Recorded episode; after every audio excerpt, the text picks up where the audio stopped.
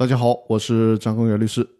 这期要和大家讨论的话题是：解散公司诉讼立案的时候，把其他股东列成了被告，法院会怎么处理呢？我在之前的音频里面跟大家讲过，解散公司诉讼的唯一被告应该是公司，而不是其他股东。但并不是每个人都听过《公司法大爆炸》的音频节目，对吧？所以说，在实践当中，很可能会发生原告在起诉中将其他的股东作为了共同被告的情况。这个时候，人民法院会怎么处理呢？最高法院给出了意见。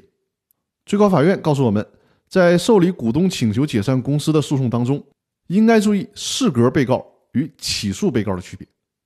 也就是说，如果原告股东在起诉的过程当中，将公司和其他股东作为共同被告提起解散公司诉讼，那么根据民事诉讼法第一百零八条的有关起诉条件的规定，原告的起诉只要有明确的被告就可以。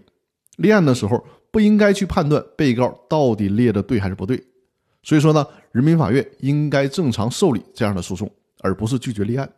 但是在审理的过程当中，这个时候法院应该要求原告变更当事人，也就是将其他的股东变更为诉讼的第三人。这个时候，如果原告不识时务，坚决不同意变更，那对不起，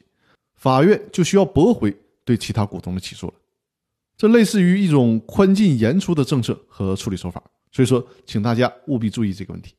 那好了，我们这周的音频呢就到这里了。大家一定要记得，每周日晚上的八点，我将在这个音频专栏里面进行直播，欢迎大家在直播的时候跟我互动，而且有什么问题，我们可以在直播的时候直接进行讨论。